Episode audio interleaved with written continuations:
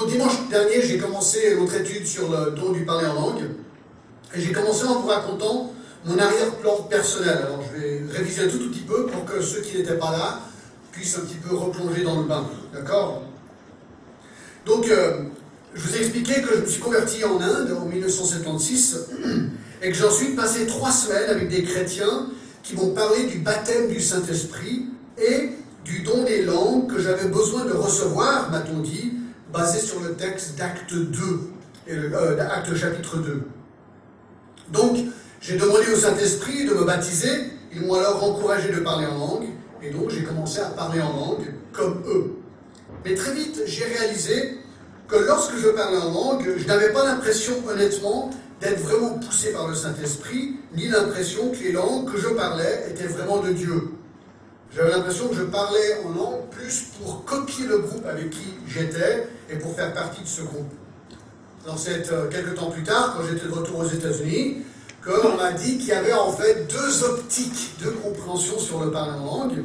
Premièrement, il y avait ceux qui pensaient, comme mes amis en Inde, que le baptême du Saint-Esprit était une seconde expérience pour les chrétiens après leur conversion, qui résultait dans le parler en langue, donc un langage, on me disait être angélique, une langue privée entre la personne et Dieu. Il y avait aussi ceux, deuxième groupe de chrétiens, qui pensaient que le parler en langue n'était plus quelque chose d'actualité de nos jours, et que le parler en langue qui se pratique dans l'Église, n'était en fait pas le parler en langue euh, qui se pratique aujourd'hui dans les églises. Alors, moi je voulais y voir clair, comme peut-être vous avez aussi essayé d'y voir clair, et donc j'ai commencé à étudier le sujet, et en fait, euh, dimanche dernier et aujourd'hui sont un petit peu euh, une partie, disons, le, résultat de mes recherches, de, mes conclusions. Alors, on a abordé le sujet avec 14 questions, d'accord? 14 questions que je pose et que j'essaie de répondre une après l'autre. Donc, en guise de révision, alors bien sûr, si vous n'avez pas euh, entendu le premier message, moi je vous encourage d'y aller parce que les premières questions que j'ai déjà traitées, je vais juste donner la réponse, mais il faut comprendre l'arrière-plan, donc je vous encourage vraiment d'aller sur le site, d'écouter la première partie. Alors commençons, d'accord? Euh, Question numéro une que j'ai posée, quelle est la nature du parler en langue? Alors, pour comprendre le complexe, il fallait au simple, et la Bible est très claire, dans Acte chapitre 2, les versets 1 à 14, que le don des langues était la capacité donnée par Dieu de pouvoir parler les merveilles de Dieu dans une langue étrangère réelle que l'on n'avait pas apprise. Le don d'interprétation des langues était la capacité de pouvoir interpréter une langue étrangère réelle dans sa propre langue sans jamais l'avoir apprise. Et on le sait parce qu'il y a les 15 langues listées là dans les versets 9 à 11, et dont la dernière c'est l'arabe. Donc c'est vraiment le don de pouvoir, par exemple, parler l'arabe sans jamais l'avoir apprise. Question numéro 1. C'est intéressant hein, juste euh, de souligner ceci, que la plupart des charismatiques et non charismatiques, ou qui charismatiques sont ceux qui pensent que ces dons existent encore aujourd'hui comme ils le décrivent, eh bien la plupart des gens sont plus ou moins d'accord sur ce premier point. Donc, vous voyez, on est déjà d'accord, c'est beau ça. Moi, je trouve ça bon. Deux. Deuxième question. Comment comprendre la progression du parler en langue dans le livre des actes? Alors on a regardé acte 8, acte 10, acte 19, où lorsque l'évangile est allé chez les samaritains, ensuite chez les païens et ensuite chez les croyants de l'Ancien Testament, que là il y avait le baptême du Saint-Esprit et aussi il y avait le parler en langue. Et la clé se trouve dans acte 10 et les versets 45 et 46 qui dit ceci Tous les fidèles circoncis qui étaient venus avec Pierre furent étonnés de ce que le don du Saint-Esprit était aussi répandu sur les païens, car ils les entendaient parler en langue et glorifier Dieu. Là, on a vu clairement que le but, c'était de montrer que l'évangile, en allant, disons, de peuple en peuple, si je peux dire ainsi, eh bien, c'était le même évangile, prouvé par le don des langues, qui avait eu lieu à Jérusalem. Donc, ça mettait tout le monde en confiance que vraiment l'évangile allait même chez les ennemis des Juifs qui étaient chez les Samaritains. Troisième question. Est-ce que les événements dans le livre des actes devraient être considérés normatifs pour aujourd'hui? Alors ça, on a dit que non.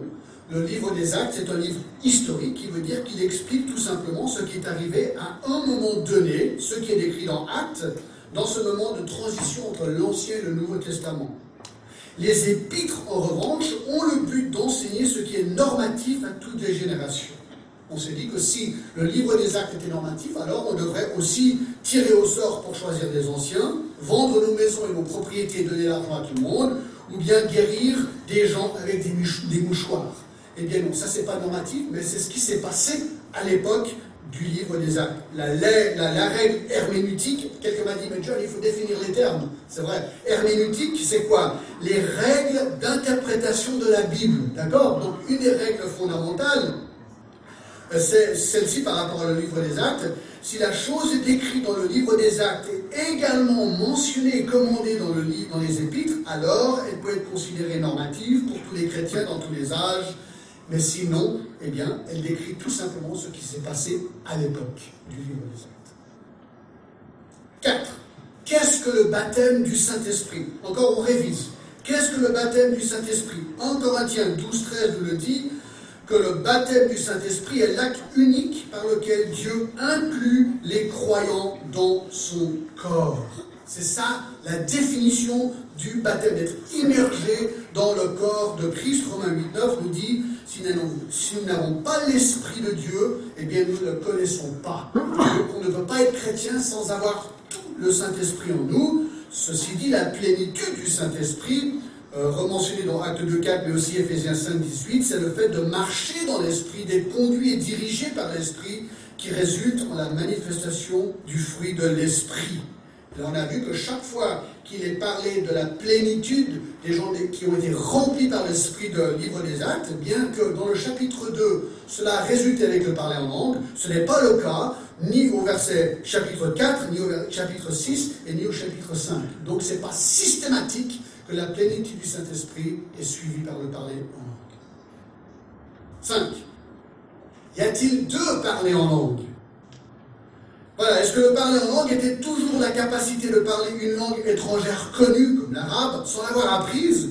Ou est-ce aussi une langue inconnue, une langue incompréhensible entre Dieu et celui qui parle en langue, une sorte de langage de prière angélique? Alors là, on a regardé que le mot glossa le même mot utilisé dans Actes et dans Corinthiens. Luc et Paul étaient très grands amis, ils ont voyagé ensemble des années. Ils n'auraient pas utilisé le même terme pour décrire les langues sans préciser que le terme qu'ils utilisaient était utilisé de manière différente. Ils l'auraient précisé ça. Très important. Il est tout à fait possible, on va le voir dans quelques minutes, de lire encore un train 14 avec la compréhension que le don des langues est le vrai don d'apprendre une langue, enfin de, parler une langue étrangère sans avoir apprise. Et ça, on va le voir dans quelques instants.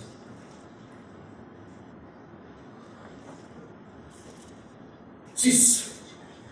Dernière délit sur la révision. Alors là, j'inverse une question que j'avais la semaine dernière.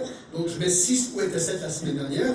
Mais vous allez voir pourquoi. Numéro 6, le parler en langue n'est-il pas une langue angélique selon 1 Corinthiens 13, 1 alors là, on a regardé très clairement le contexte de ce verset et on a vu que Paul usait, ce qu'on appelle de l'hyperbole, il exagérait. Les autres choses qu'il ne mentionne pas, ce qu'il mentionne dans ces versets, c'est des choses qu'il n'a pas fait. D'accord? Donc on ne peut pas affirmer ici que Paul parlait le langage des anges. Absolument pas. L'autre chose, quelqu'un m'a dit, mais John, est-ce que ça veut dire que le langage des anges n'existe pas? Bonne question. Alors j'ai fait mes recherches et en fait, chaque fois dans la Bible qu'un ange a parlé, il a toujours parlé en, langage normal et compréhensible pour les hommes. Donc est-ce qu'il y a une sorte de langage interangélique? J'en sais rien, d'accord? Mais nous n'avons aucun exemple dans la Bible parce que chaque fois que les anges parlent, ils parlent dans les langages que nous. Voilà, donc ça, c'est la fin de la révision. Maintenant, on aborde le point 7, alors j'ai changé un petit peu les, questions, enfin non, c'est les mêmes questions mais dans un ordre différent. Et le point 7, c'est une septième question, comment comprendre le don des langues dans 1 Corinthiens 14 Alors moi j'aimerais revenir, hein. j'ai traité très brièvement la semaine dernière, mais honnêtement, je n'étais pas content avec euh, ma prestation, enfin ma prestation c'est pas le bon terme, mais la, la manière que je l'ai expliqué la semaine dernière, j'avais pas beaucoup de temps, c'était pas très clair. Alors, je pense que c'est important parce qu'il y a deux grands textes dans la Bible qui abordent le nom des langues. C'est Acte 2, ça on l'a regardé, et 1 Corinthiens 14. C'est les deux textes clés. Alors, il m'a semblé juste et judicieux d'examiner ce chapitre ce matin de plus près, et surtout plus méthodiquement. Paul a écrit en Corinthiens, et en Corinthiens 14, de manière linéaire. Alors, il m'a semblé utile d'aussi l'examiner de manière linéaire ce matin.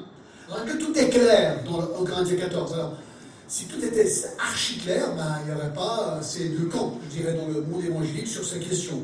Mais, moi, je pense que la plupart des choses sont très très claires. D'accord? Alors, moi, j'aimerais regarder ce chapitre, donc je vous invite à y aller avec moi, 1 Corinthiens 14.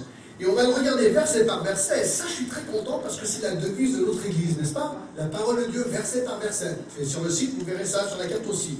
Donc, c'est exactement ce qu'on va faire et je me réjouis. Alors, avant d'entamer 1 Corinthiens 14, verset par verset, tout le chapitre, c'est fou, non D'accord? Il y a deux a priori qu'il faut souligner. C'est deux choses importantes qu'il faut dire avant, sinon on ne comprend pas jamais. Un, un, on interprète le complexe par le simple dans la Bible. D'accord? On interprète ce qui est complexe par ce qui est simple. Dans Acte 2, il est clair que le don des langues, ce sont les langues réelles. Et c'est le même mot utilisé dans Corinthiens 14. Donc, on devrait pouvoir lire 1 Corinthiens 14 avec cet a priori et voir ce que ça donne. Voir ce que ça donne. Alors, la semaine dernière, j'ai fait une différenciation entre le mot glossa, donc langue singulier au pluriel, j'ai réexaminé ça cette semaine. Je ne sais pas. Je ne suis pas 100% sûr que cette distinction existe vraiment, mais peut-être qu'elle existe, d'accord? Je ne sais pas trop. Mais vous allez voir, je pense qu'on va examiner ce chapitre de manière vraiment claire. Donc ça, c'est la première règle que j'aimerais voir, herméneutique. Donc, règle qui veut dire les règles d'interprétation de la Bible. La deuxième, a priori, qu'il faut voir, c'est ceci, le contexte. Le contexte, très important. Alors, pourquoi 1 Corinthiens 14 est-il dans la Bible? Élargissons. Pourquoi un Corinthien est-il dans la Bible? Merci d'avoir lu euh, la, fondation de Corinthe aujourd'hui, de l'église de Corinthe. Pourquoi est-ce que 1 Corinthien est là? Voici la réponse. Paul grondait les Corinthiens. Ça, il faut absolument le savoir. Il les grondait, il les réprimandait parce que, à la lumière de la ville qui n'allait pas très bien, ben la, ville est rentrée dans l'église et l'église n'allait pas très bien. Ça, on le sait parce que si on parcourt tout en Corinthiens, voici les problèmes.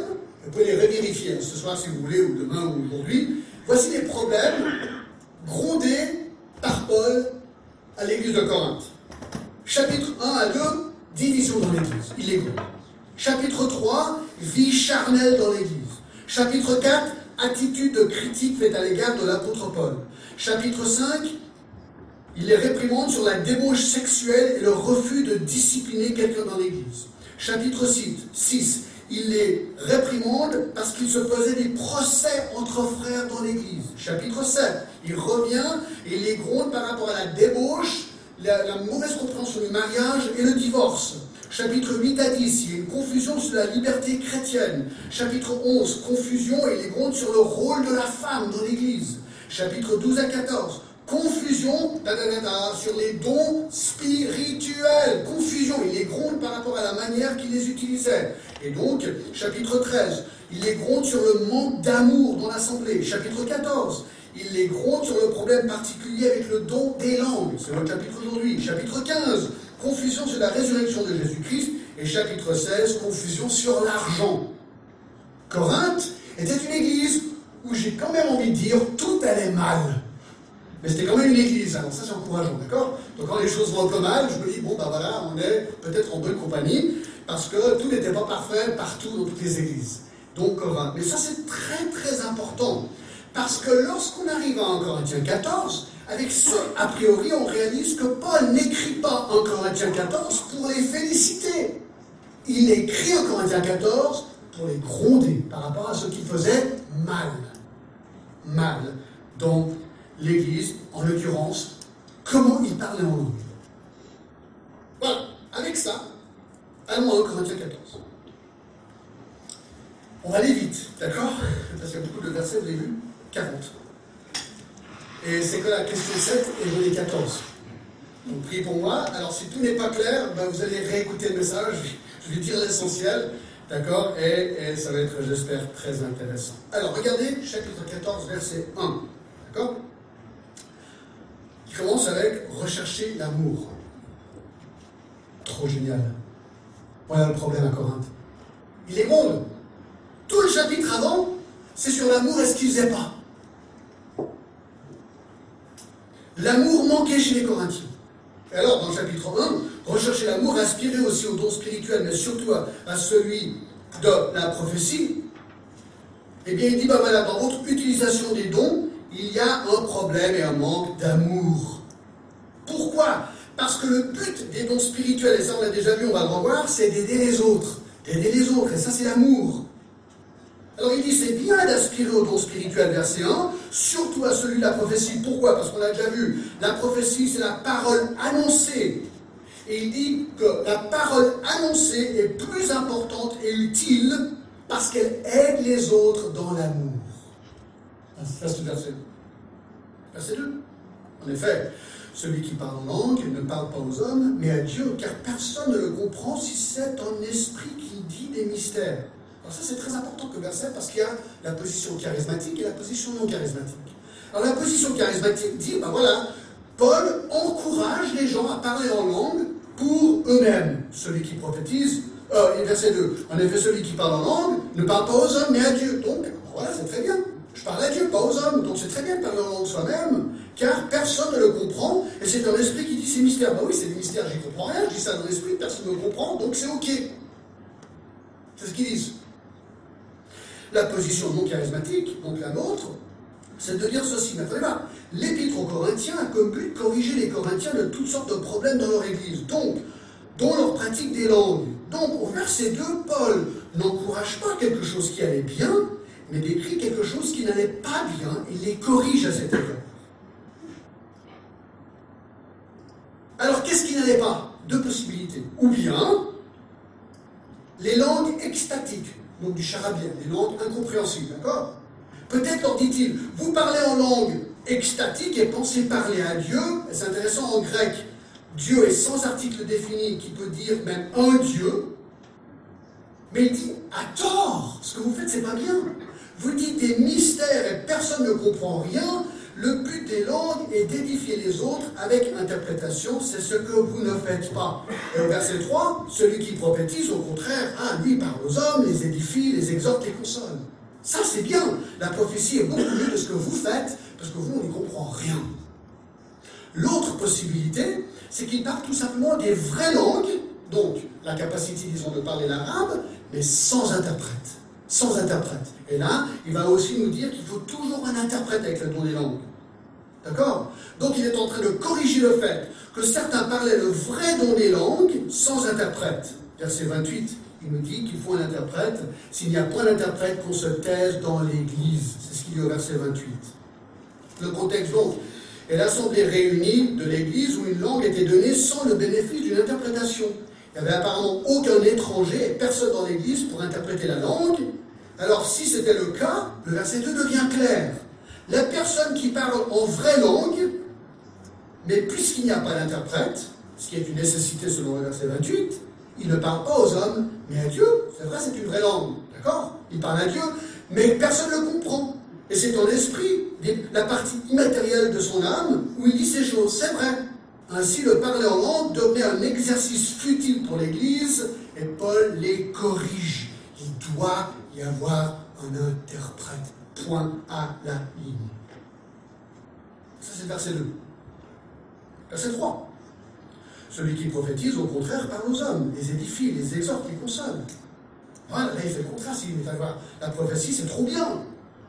La, la prophétie, on l'a vu, hein, c'est d'annoncer la parole de Dieu, c'est la parole enseignée. Donc, c'est bien parce que la prophétie parle aux hommes, c'est un petit peu ce que je suis en train de faire maintenant. Vous me comprenez, j'espère, à peu près, d'accord? On parle aux hommes, on les édifie en proclamant la parole de Dieu, ils sont exhortés, ils sont consolés. Verset 4. Celui qui parle en langue s'édifie lui-même. Celui qui prophétise édifie l'Église. Alors, de nouveau, il y a deux interprétations ici. D'accord? L'interprétation charismatique dit ceci Paul encourage de parler en langue, non connu et sans interprète. ils disent Ah ben celui qui parle en langue s'édifie lui-même. Trop bien. On a déjà vu au verset 2, ils diront, bah voilà, c'est une langue inconnue, donc je parle, c'est inconnu, j'y comprends rien, mais c'est pas grave, ça m'édifie quand même. Positif. C'est pour ça qu'il le dirait. Et l'interprétation du monde charismatique est différente. Qu'est-ce que Paul fait ici? Il les encourage ou est-ce qu'il les gronde? Il les gronde. C'est le contexte, il les gronde. Paul corrige les Corinthiens par rapport au don des langues qu'ils pratiquaient, de possibilités de nouveau. Ou bien, c'est une personne qui parle le mauvais don des langues, donc le charabia, une langue inconnue, et le fait, il le fait pour s'édifier lui-même, supposant qu'il parle une langue secrète entre lui et Dieu pour son édification personnelle. Paul l'écoute et il dit, c'est ce que vous faites. Mais ce n'est pas le but. Voilà pourquoi la prophétie est mieux, car elle, elle édifie L'autre possibilité, c'est qu'il est gros au fait qu'une personne parle vrai dans des langues, donc une langue étrangère non connue, donc disons arabe, sans interprète, pour son édification personnelle. Il dit, mais ça aussi c'est un tort, parce que l'Église n'est pas édifiée. Hein, de nouveau, hein, je répète, je répète, je répète, le but du don, de tous les dons spirituels, au Corinthiens 12.7, or à chacun la manifestation de l'Esprit est donnée pour l'utilité commune. Écoutez, bien ce que je vais dire? Si ce don avait le but, l'édification personnelle de celui qui le pratiquait, c'était le but, ce serait le seul don spirituel mentionné dans la Bible qui aurait le but d'édifier la personne qui le pratiquait, quand tous les autres ont le but d'édifier l'Église. Ça, c'est suspect pour moi. Ça, c'est pas logique. Vous suivez, ça va? On respire. Verset 5. On continue? Verset 5. Je désire que vous parliez tous en langue. Ah, voilà, John. Voilà, regarde. Mais encore plus que vous prophétisiez. Allez, j'ai tout le chapitre, euh, tout, tout le verset. Celui qui prophétise est plus grand que celui qui parle en langue, à moins que ce dernier n'interprète pour l'Église en reçoive l'édification. Ah, je désire que vous parliez tous en langue. Alors, est-ce que Paul est en train de dire qu'il souhaite donc et prescrit que tous les chrétiens devraient parler tous en langue? Alors, il y a certains groupes charismatiques, ou pentecôtistes surtout, qui, euh, euh, qui, utilisent le verset pour dire, voilà, tout le monde devrait parler en langue. Alors, j'ai donné la réponse la semaine dernière, 1 Corinthiens 7, 7. Paul utilise la même construction grecque et dit, je désire que vous soyez tous célibataires. Ah, ah. Alors est-ce que Paul est en train de dire, oubliez le mariage les gars, tout le monde reste célibataire maintenant? Est-ce qu'il est en train de dire ça? Ben non, bien sûr qu'il ne dit pas ça. Non, Dieu avait déjà ordonné que le mariage était la norme pour l'homme dans Genèse. Et dans 1 Corinthiens 7, alors c'est sûr que le célibat est un don pour certains. Le célibat peut être avantageux. Paul aimait le célibat, le célibat parce que ça lui donnait plus de temps pour servir Dieu. Mais est-ce que le verset 5 est un commandement? Vous devez tous parler en et vous devez tous être célibataires Ou est-ce que c'est un souhait personnel? Parce qu'il voit les bénéfices. Moi, je pense que c'est plutôt un souhait personnel ici. Et ça ne peut pas être un ordre. Pourquoi? Parce que le chapitre 12 et le verset 29, on a déjà vu, parlant des dons, il dit, Paul dit, il demande une, question de rhétorique, il dit, tous sont-ils apôtres Réponse, non. Tous sont-ils prophètes Réponse, non. Alors c'est la réponse attendue hein, du lecteur. Tous sont-ils docteurs Réponse non. Tous ont-ils le don des miracles Réponse non. Tous ont-ils le don des guérisons Réponse non. Tous parlent-ils en langue Réponse non. Tous interprètent-ils Réponse non. Donc c'est pas possible que Paul est en train de dire que tout le monde ne parle pas en langue, et ça c'est normal au chapitre 12, et que deux chapitres plus tard, il nous ordonne à tous parler en langue. C'est pas logique.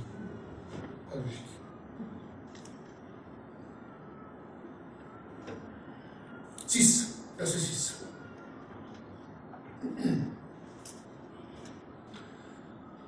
Euh, bon, je vais encore des trucs sur verset 5. Paul ne voulait pas déprécier le don des langues, comme il ne voulait pas déprécier le don du célibat, mais en aucun cas s'attend-il une application universelle de ce souhait personnel. D'accord? Et dans la deuxième partie du verset 5, Paul dit clairement que la prophétie est plus importante que les langues, à moins qu'il y en interprète, car l'Église comprend ce qui est dit et édifié. Donc l'interprète, c'est la clé. L'interprétation, c'est la clé. Verset 6, regardez, verset 6 à 9, là il donne des illustrations très intéressantes. Et maintenant, frères, de quelle utilité vous serais-je si je volais un vous en parlant en langue et si je ne vous parlais pas par des révélations, ou par connaissance, ou par prophétie, ou par doctrine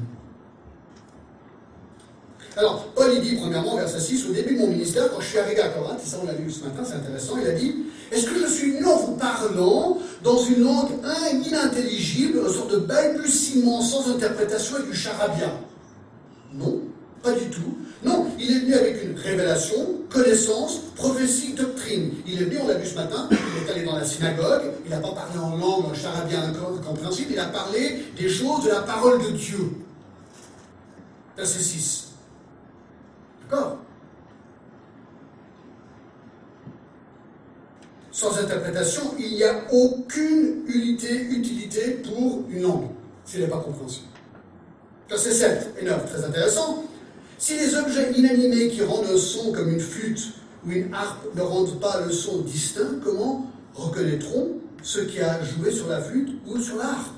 Et si la trompette rend un son confus, qui se préparera au combat? De même vous, si par la langue vous ne donnez pas une parole distincte, comment sauront-on ce que vous dites? Car vous parlerez en l'air.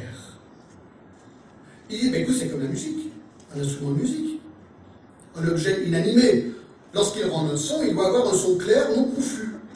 Si personne ne comprend ce que le musicien joue, ben, ça va être un petit peu la, cacophonie, quoi. Imaginez que vous devez aller au combat, puis il y a un trompettiste là, parce qu'autrefois c'était la trompette, il y avait, il y avait des notes spéciales, je sais pas ce qu'il disait, mais il faisait une trompette, et tout le monde reconnaissait le, le son, il disait Ah, il faut y aller Parce que le gars il commence à jouer n'importe quoi d'une manière incompréhensible, les gens ils vont se regarder, ils vont dire Attends, ça veut dire quoi ce truc? Donc c'est logique, il dit, ben, ça doit être compréhensible, si c'est pas compréhensible, ça sert à rien. Voilà son illustration, c'est tout bête, mais c'est tout simple, et c'est très logique ce qu'il est en train de dire. De même, verset 9, si vous parlez en, si vous, par la langue, vous ne donnez pas une parole distincte, comment saura-t-on ce que vous dites? Vous parlerez l'air. Ben, c'est pareil avec les langues. Si tu parles, si tu te donnes un balbutiement euh, inintelligible, les joueurs vont te regarder, ils vont se dire, mais ça va, tu as besoin d'une aspirine, hein, t'as un problème. Ils vont pas comprendre. C'est ce qu'ils vont dire. C'est un petit peu comique ce qu'il est en train de dire, c'est juste. Et au verset 10, aussi nombreuses que puissent être dans le monde les diverses langues, il n'en est aucune qui soit sans signification. C'est intéressant, il dit voilà, dans la communication humaine, elle opère toujours sur le même principe, comme sur le principe d'un instrument de musique. Il faut la capter, il faut que ce soit explicable, intelligible. Et le mot pour diverses langues, ici, phono en grec, est le même mot utilisé pour son dans le verset 7 et dans le verset 8, mais au pluriel. Donc il parle vraiment de vraies langues. Hein. c'est ce qu'il dit, ça c'est intéressant, je trouve c'est un argument intéressant. Verset 10, aussi nombreuses que puissent être dans le monde les diverses langues. Ben là c'est évident qu'il parle de vraies langues. C'est évident, verset 10. Il n'en est aucune qui ne soit sans signification. Là c'est un petit verset assez intéressant qui semble donner un appui au fait que là, il est vraiment en train de parler de vraie langue. Verset 11. Si donc je ne connais pas le sens de la langue, je serai un barbare pour celui qui parle, et celui qui parle sera un barbare pour moi. On voit très bien que Paul gronde l'église de Corinthe ici, j'ai vraiment tout faux.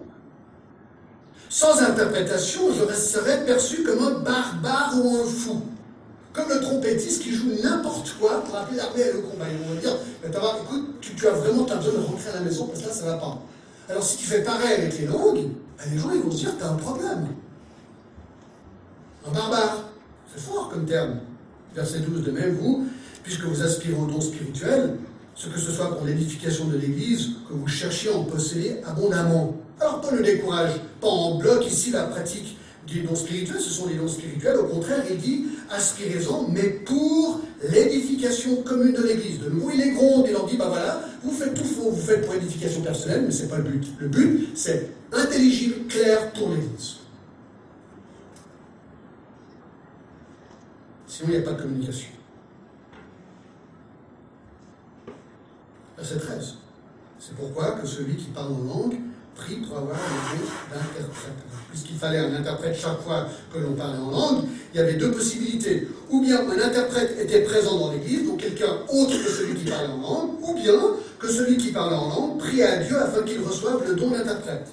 Si personne n'était trouvé pour interpréter, Alors, celui qui voulait parler en langue devait se taire. Verset 28. S'il n'y a point d'interprète, qu'on se taise dans l'Église. Paraît assez clair, je pas. Non? Verset 14. Car si je prie en langue, mon esprit est en prière, mais mon intelligence demeure stérile. Ah oui, on pouvait parfaitement prier en langue, et même chanter en langue, verset 15, mais toujours avec l'interprète. Sans interprète, il n'y avait aucun sens pour l'Église. Verset 15, que faire donc? Je prierai par l'esprit, mais je prierai aussi par l'intelligence. Je chanterai par l'esprit, mais je chanterai aussi avec l'intelligence. De nouveau, s'il n'y a pas quelque chose d'intelligible pour l'Église, c'est futile. Verset 16, autrement, si tu rends grâce par l'esprit, comment celui qui est dans les rangs des saints auditeurs répondra-t-il Amen? De nouveau, il demande. Il faut que ça soit clair, les gars. Il faut que ça soit clair, sinon les gens ne vont rien comprendre et ils ne pourront même pas bénir le Seigneur avec toi et dire Amen à ton action de grâce, puisque ne sais pas ce que tu dis. Tu rends, il est fait d'excellente action de grâce, mais l'autre n'est pas édifié. Donc là, je crois qu'il n'y a aucune raison de ne pas dire qu'il est en train de parler du vrai dans les langues. Si moi, je commence, je vous donne un exemple, je sais pas, je vais essayer de choisir une langue que personne ne connaît dans l'Assemblée, ça c'est compliqué. Qui connaît le zoulou Personne trop génial, Personne ne connaît le zoulou ici. Imaginez que je commence à parler au zoulou. Longtemps. Franchement. Vous avez pensé quoi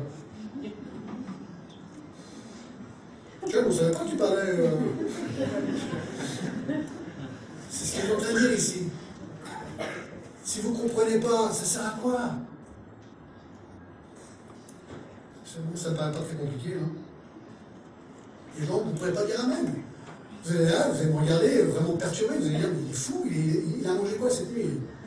Vous n'allez pas pouvoir bénir le Seigneur avec moi, mais si vous parle en français, ça va mieux. Alors là, vous aurez des fautes de français et tout ça, ok, mais vous pourrez quand même bénir le Seigneur.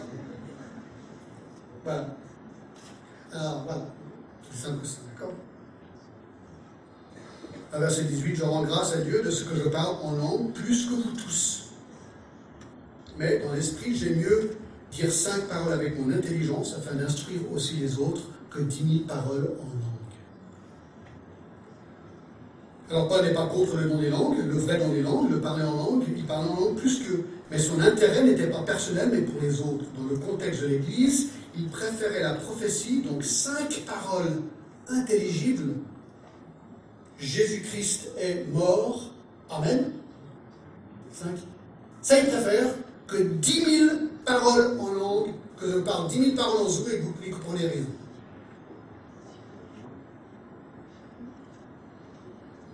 Alors maintenant, on passe à la question 8. On va continuer au Corinthiens, mais là, je, mets les questions dans, dans, le texte parce que ça répond à la question. C'est la huitième question. Quel était le but du Parlement? Quel était le but? C'est important de le savoir.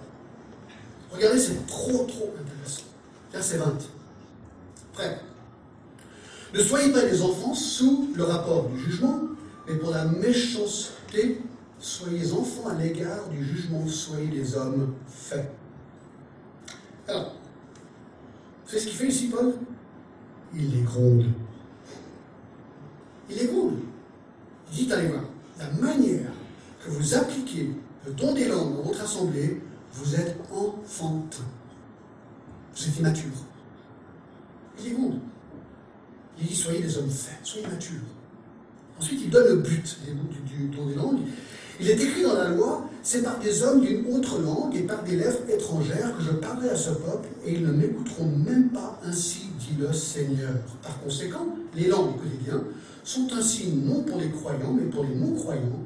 La prophétie, au contraire, est un signe non pour les non-croyants, mais pour les croyants. Alors, Paul cite au verset 21 Ésaïe 28, 11 et 12. Ésaïe 28, 11 et 12. Oui, d'accord? Eh bien, Ésaïe écrit aux Juifs, et leur dit attention, les Assyriens vont venir vous envahir. D'accord? C'est ce qu'il leur dit, à cause de leur péché. Eh bien, c'est par des hommes aux lèvres balbutiantes et au langage barbare que l'Éternel parlera à ce peuple. à la fin du verset 12, mais ils n'ont point voulu écouter. Alors voilà ce qu'il cite, Paul, dans 1 Corinthiens 14. Il dit, lorsque vous, les Juifs, les Israéliens, lorsque vous entendrez cette langue barbare assyrienne chez vous, alors vous saurez que le jugement de Dieu est arrivé. Voilà, c'est raison. L'exemple qu'il utilise parle vraiment d'une langue réelle, l'assyrien. C'est clair. Je vous donne l'exemple que Florent dans l'Académie que j'ai trouvé excellent. Lors de la Deuxième Guerre mondiale, en 1940, lorsqu'à Paris, tu as entendu parler l'allemand, là tu savais que le jugement était tombé sur la France. Je trouvais l'exemple excellent. C'est ce que Esaïe est en train de dire et Paul ici aussi. Le don des langues était un rappel aux Juifs du jugement à venir de Dieu. Du jugement de Dieu. Moi, je trouve intéressant verset 21, c'est qu'on ne peut pas comprendre le verset 21 autrement que décrivant une vraie langue, la langue assyrienne. C'est peut-être une des clés pour comprendre le sens du vrai nom des langues. Des vraies langues, comme dans Ésaïe 28, comme dans Acte 2, comme je pense dans 1 Corinthiens 14. C'est l'exemple même que Paul donne. Alors on voit dans Deutéronome 28, 49 à 50, même dans Genèse 11, 4 à 9, et dans Jérémie 5, 15, que les langues étrangères ont été souvent utilisées comme un signe du jugement. Lorsque tu es envahi par un peuple étranger avec une langue que tu ne comprends pas, c'était le signe, cette langue, c'était le signe du jugement de Dieu. Alors verset 22, maintenant il est très clair, Paul. Il est très clair au verset 22 dans Corinthiens 14. Par conséquent, les langues sont un signe non pour les croyants, mais pour les non-croyants.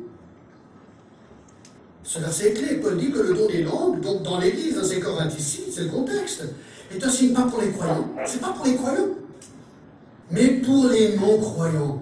Mais la prophétie, dira-t-il dans ce même verset, est pour les croyants. Qu'est-ce que ça veut dire? Ça veut dire que le parler en langue dans l'Église a comme but de montrer aux non-croyants, bon, c'était, on le comprenait mieux à l'époque, hein, montrer aux non-croyants qu'ils sont sous le jugement de Dieu et qu'ils ont besoin de se repentir et venir à Christ pour le pardon de leurs péchés.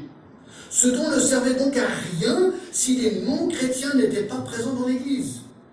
Il est donc difficile dans le contexte de ces versets de comprendre que le but du don des langues serait l'édification personnelle, comme cela est préconisé dans certaines églises. Ça, ça donne l'impression d'aller vraiment à l'encontre du but prescrit ici des langues dans 1 Corinthiens 14. Alors maintenant, que se passe-t-il si dans une église, ben voilà, on ne respecte pas ça? Et que tout le monde parle en langue ensemble, comme ça, il y a du balbutiement, il y a des langues étrangères incompréhensibles ou compréhensibles, mais disons, si vraiment tout le monde commence à parler en langue, qu'est-ce qui se passerait? Personne n'entend, regarde. Si donc, dans une assemblée de l'église entière, tous parlent en langue. Alors imagine, moi je parle en langue. Bon, si c'est le vrai nom des langues, je parle en zoulou, arabe, un nom roumain, roumain, un nom allemand, allemand. Enfin voilà ce que je veux dire. On parle tous ensemble, nos langues. Ou bien, on parle des langues incompréhensibles, ils ont vraiment du charabia. Tout le monde parle ensemble. Alors sinon, dans l'assemblée de l'Église entière, tous parlent en langue, et qu'il entre les simples auditeurs ou les non-croyants, ne diront-ils pas que vous êtes fous? Mais ils sont malades là-bas. Moi, je parie, je ne vais pas vous demander de lever la main, mais combien de nous, parce que moi j'ai expérimenté ça, je suis rentré dans des situations comme ça, si tu ne connais pas, tu te dis, mais qu'est-ce qui se passe quoi? Verset 24, et si tous prophétisent, si c'est la parole de Dieu qui est apportée d'une manière compréhensible et qui entre non-croyants sont auditeurs, ah ben là il est convaincu par tous, il est jugé par tous. Pourquoi? Parce que la parole de Dieu est compréhensible. Les secrets de son cœur dévoilé de telle sorte que tombant sur sa face, il adorera Dieu et publiera que Dieu est réellement au milieu de vous.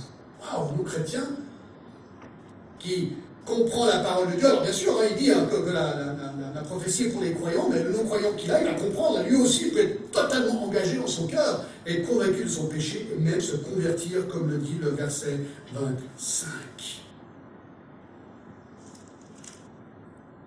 Neuvième question. Alors, dans quel sens le don des langues, dans Acte 2, était-il un signe de jugement pour les non-croyants Parce que si là, en Corinthiens 14 dit, ah oui, donc alors le don des langues, c'est pour les non-croyants, alors dans Acte 2, c'est pour les non-croyants Bonne question. Je ne sais pas si vous suivez la logique là. Et bien, dans l'acte de 13, c'est intéressant, comment réagissent les non-croyants aux croyants qui sont en train de parler en langue Ils concluent quoi? Ils sont tous ivres.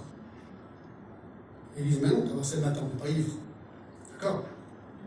Alors, qu'est-ce qui se passe ici? Ils parlaient le vrai dans les langues, ça on le sait, parce que c'est fournissé. Et en fait, ce qui se passe, c'est que le jugement des juifs non-croyants venait d'arriver. Venait d'arriver. Israël avait refusé l'alliance, l'Israël a été retranché, et les païens ont été greffés et bénéficient quelque part partiellement des promesses faites à Israël. Donc de parler en langue dans l'acte 2 était un symbole de cette transition. Le jugement de Dieu était tombé sur Israël. Sa bénédiction leur avait été ôtée et maintenant donnée aux païens. Très intéressant. Et chaque fois que cette transition a lieu, dans le livre des actes, samaritain, païen, eh bien nous avons de nouveau le parler en langue. Intéressant qu'il n'y a que 16 conversions décrites dans le livre des actes, 3 uniquement sont accompagnées du parler en langue. Donc ça marche. 10. Dixième question. Y avait-il dans l'église de Corinthe des règles prescrites pour parler en langue? Ah ouais, c'est vraiment intéressant. Retour à 1 Corinthiens 14. Y avait-il des règles pour le vrai parler en langue, d'accord? Voilà, nous donne vraiment un vrai parler en langue, avec le but pour les non-croyants qui sont présents, avec l'interprète, mais regardez ce qu'il va dire. Il va dire à partir du verset 23. Si donc dans une assemblée de l'Église entière, tous parlent en langue et qu'il entre un saint auditeur, où les non-croyants ne diront-ils pas que vous êtes fous Première règle, jamais tous ensemble. Jamais. Jamais tous ensemble. Deux.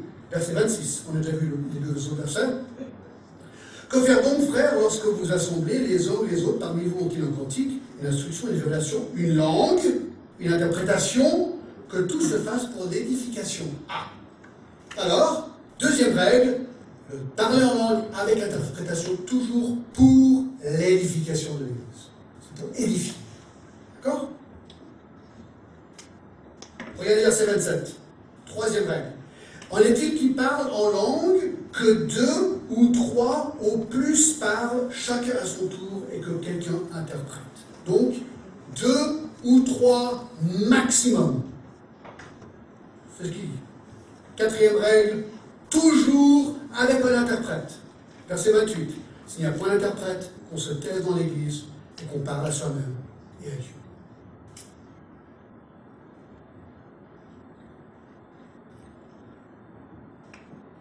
Alors, moi, je trouve ces règles très claires. Et moi, ce qui m'inquiète honnêtement, hein, chez beaucoup de nos amis charismatiques, c'est que j'ai l'impression que même ces prescriptions simples et claires ne sont pas toujours respectées. Même, s'ils disent, eux, ils pensent que le langues est encore pour aujourd'hui, ok, on leur donne, si vraiment ils veulent croire ça, au moins, peut-être qu'ils devraient appliquer ces règles qui sont claires. Ça, me frustre un petit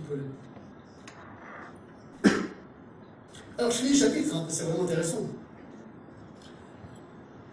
Alors, on l'avait déjà vu euh, quand on a parlé du don de la prophétie, maintenant il, met en valeur la prophétie, la parole parlée. Alors, maintenant, pour ce qui est, verset 29, des prophètes, donc ceux qui apportent la parole de Dieu, alors, à l'époque, c'était avec inspiration directe ou simplement apporter la parole telle qu'elle, regardez ce qu'il dit. Pour ce qui est des prophètes, que deux ou trois parlent et que les autres jugent. De nouveau. Il y a des églises dites frères, hein, qu'on appelle aujourd'hui, bah ils respectent ça, ils disent voilà, d'habitude, souvent, parfois, dans les églises, il y a deux ou trois messages. Bon, plus court, sinon ça fait comme une long, d'accord? Mais c'est pas un mal d'avoir un, deux ou trois messages, c'est ce qu'ils disent ici. Et si un autre qui est assis à une révélation, que le premier se taise. Car vous pouvez tous prophétiser successivement, afin que tout soit instruit et tout soit exhorté.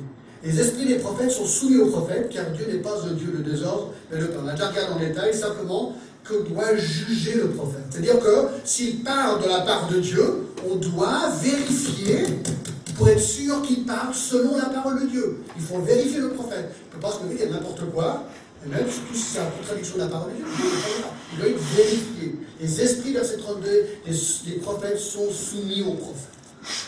Vérification de la parole de Dieu. Le principe de base, regardez verset 33. Car Dieu n'est pas un Dieu de désordre, mais de.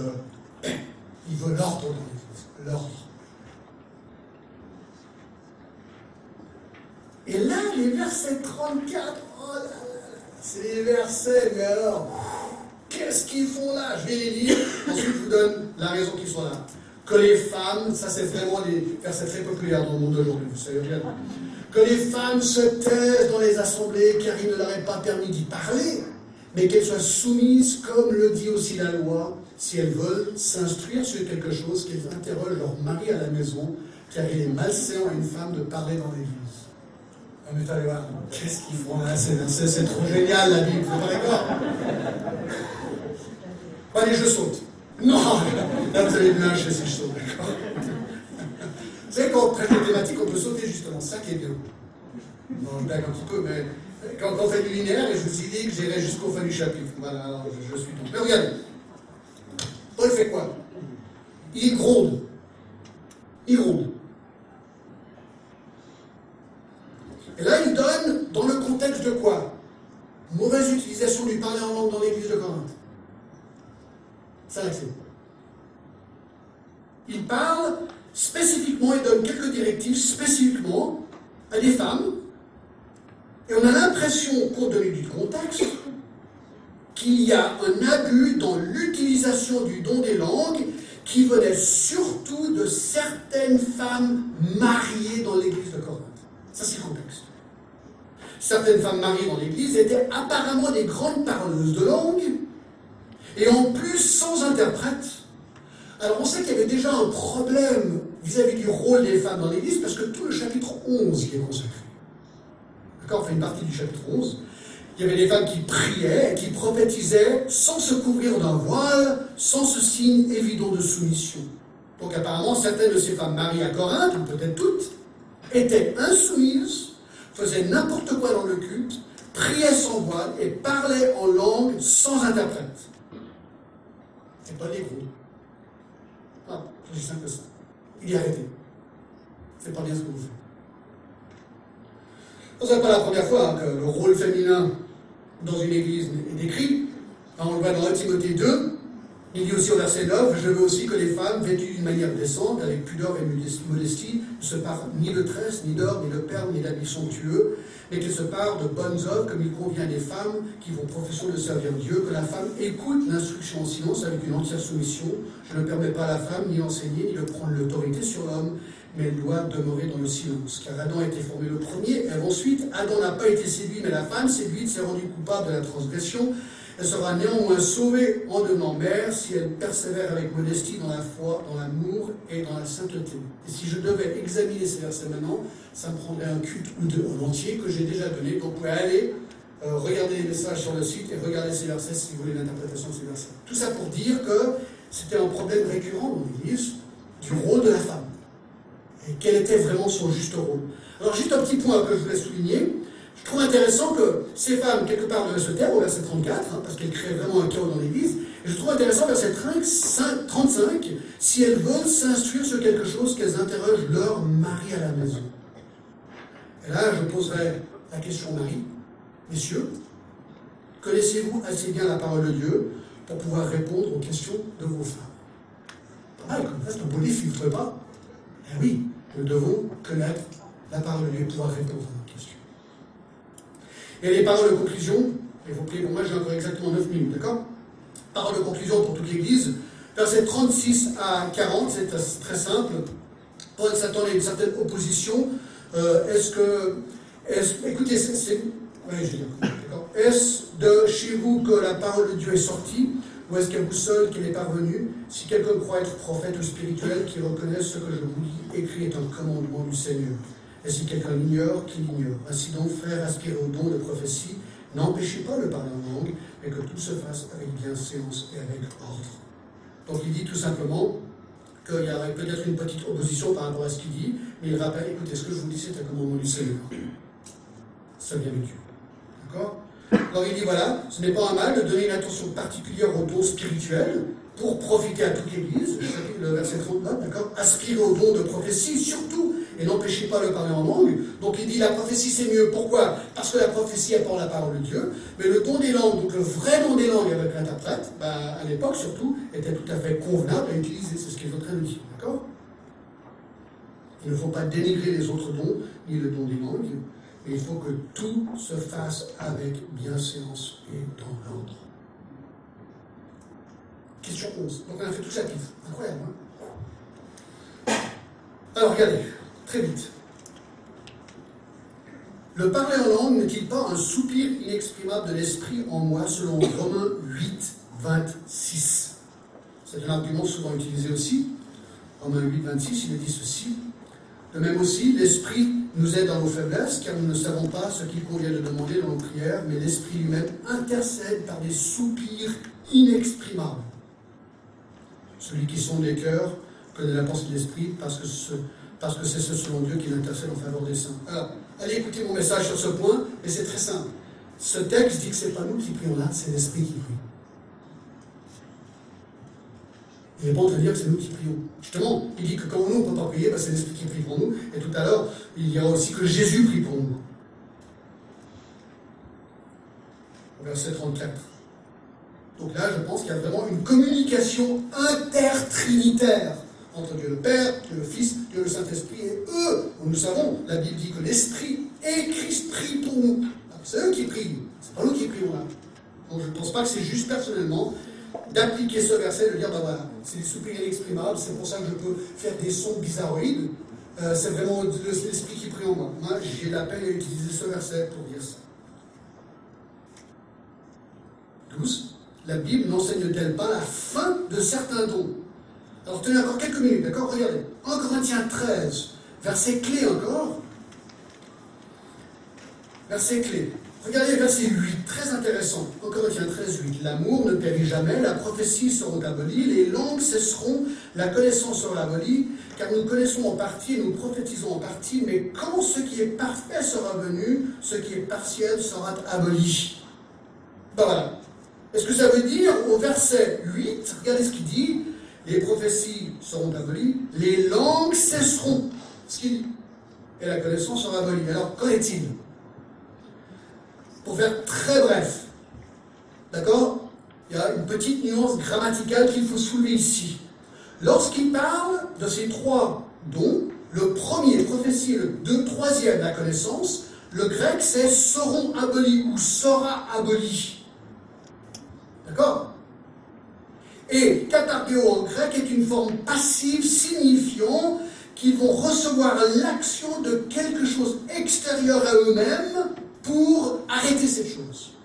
Et cette chose extérieure semble être, regardez verset 10, mais ce qui est parfait sera venu, ce qui est partiel sera aboli, même terme de nouveau.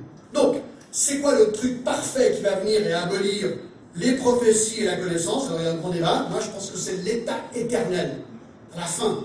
À la fin, quand on est là-haut, et c'est le ciel, ça c'est le, parfait. Quand ça sera vraiment parfait, sera arrivé, eh bien, les prophéties, la connaissance seront abolies. Regardez pour le temps du milieu, verset 8, les langues cesseront. Et là, le grec est différent dans le verbe. Le grec parle, c'est un tao en grec qui veut dire c'est la forme intermédiaire qui semble signifier une action réfléchie, qui veut dire que les langues, elles, cesseront d'elles-mêmes. Donc, prophétie, connaissance, quelque chose d'autre les feront cesser, l'éternel. Ici, les langues cesseront d'elles-mêmes. Avant l'éternel, avant que la chose, avant que ce qui est parfait arrive. Mais quand? Ben, c'est pas dit. C'est pas dit. Ça, c'est honnête. Mais ça veut dire que peut-être alors, puisque certains pensent que le don des langues n'existe plus aujourd'hui, ce verset pourrait souligner et affirmer le fait que le don des langues a cessé déjà. C'est possible. Bibliquement, c'est possible. Par cette structure. on sait très bien, il y a un exemple le don d'apôtre, Ephésiens 4, 11, a disparu. Est-ce les apôtres aujourd'hui Ben non, je ne pense pas. Parce que pour être apôtre, selon Acte 1, 21 et 2 Corinthiens 12, 12, il fallait être témoin de la résurrection de Jésus-Christ et pouvoir faire des miracles. Ça, c'est un peu compliqué aujourd'hui, je. Donc je pense que les apôtres, ça n'existe plus. Donc il y a un exemple au moins d'un don qui a déjà arrêté. Donc c'est pas impossible de dire que peut-être, selon 1 Corinthiens 13, que le don des langues a cessé. Ce que je pense personnellement. Je vais y arriver. 13. Quand dit l'histoire de l'Église sur le parlement Alors je vous donne deux témoignages, ils sont très connus, d'accord? Jean Chrysostome, donc c'est ce qu'on appelle les pères de l'Église, d'accord? Ils étaient très vieux, hein.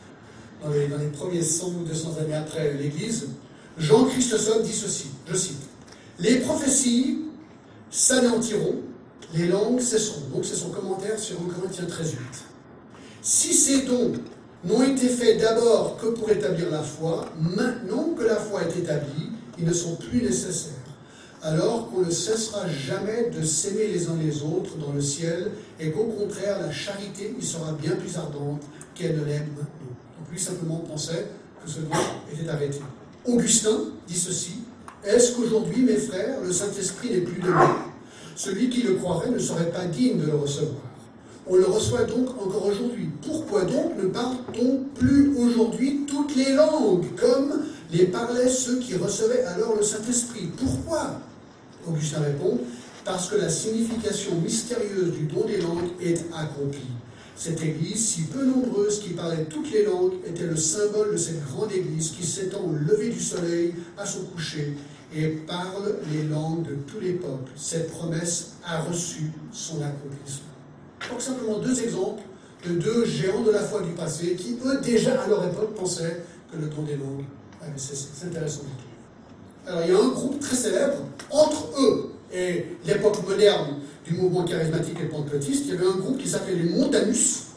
Et eux ont pensé que les dons d'esprit étaient pour aujourd'hui. Eux, ils ont été déclarés hérétiques par l'Église à l'époque. C'est pour les regarder sur Internet aussi, Montanus, d'accord, le mouvement Montanus. J'arrive à la quatorzième question, et on est arrivé là, c'est trop génial. Ça, j'avais vraiment peur en arrivant ce matin, d'accord 14 et dernière question.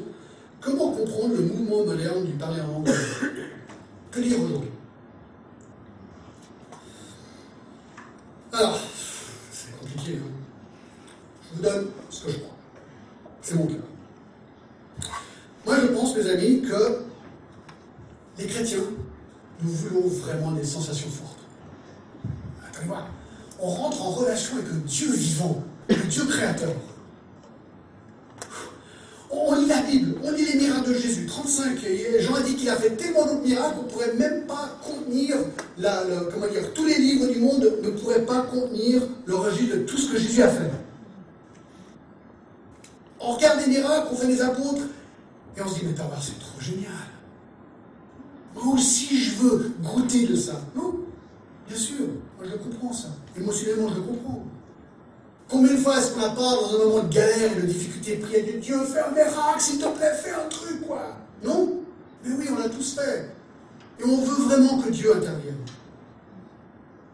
je pense que lorsqu'on regarde ces dons, ben, il y a certains dons qui paraissent un peu mystérieux. Et ces dons, ben voilà, on a envie d'avoir, d'être touché par le, par.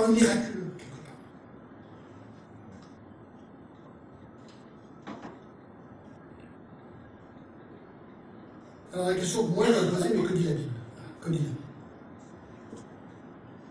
Voilà, moi j'ai examiné le monde des langues.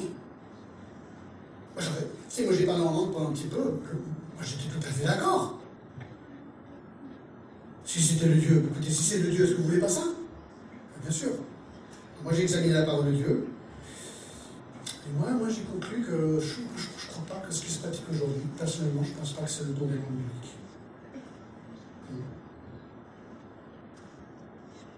Non, je pense que le parler des langues bibliques, c'est parler d'une vraie langue. Une vraie langue avec un don d'interprétation dans une église, comme on l'a déjà vu aujourd'hui. Et ça, c'est presque jamais ce qu'on entend dans les mouvements charismatiques par rapport au parler biblique. C'est toujours la langue secrète, je dirais, qui est avant. Deuxièmement, moi je dirais que je pense que le, parler en langue aujourd'hui est majoritairement culturel. Culturel. Je pense que c'est un phénomène de groupe globalement, comment moi j'ai copié. Bien sûr, vous êtes resté dans une église, vous convertissez à Jésus-Christ, hein, parce que, bon, euh, comme j'ai dit la semaine dernière, J'ai beaucoup de charismatiques, je m'entends très bien avec eux. Euh, mais voilà, on tombe dans un groupe comme ça, bah, si tout le monde parle en langue, ben, on va aussi parler en langue. C'est souvent comme ça que ça se passe. Alors, est-ce qu'il y a quelque chose de démoniaque dans le parler en langue? Écoutez, j'en sais rien. Peut-être, parfois, je ne veux, pas, généraliser. Moi, je pense que c'est plus culturel que démoniaque, mais on sait très bien que dans certaines religions occultes, il y a un problème démoniaque du parler en langue. Moi, je crois que ma plus grande frustration avec ce don, le parler en langue, c'est que ça divise les chrétiens. Aujourd'hui, on a des chrétiens qui ont et des chrétiens qui ont pas. On a l'impression que les chrétiens qui n'ont pas l'esprit, qui n'ont pas le parler en langue, sont seconde classe. C'est un petit peu comme ça que ça peut être perçu. Ça, c'est dommage. Voilà, je vous propose deux livres, et j'arrête. La foi charismatique par Florent Barak. Très bon livre. Et je ne sais pas en français comment il s'appelle, mais en anglais, c'est Charismatic Chaos. Le chaos charismatique par John MacArthur. C'est le livre qui pourrait peut-être aussi vous donner plus d'informations sur ça.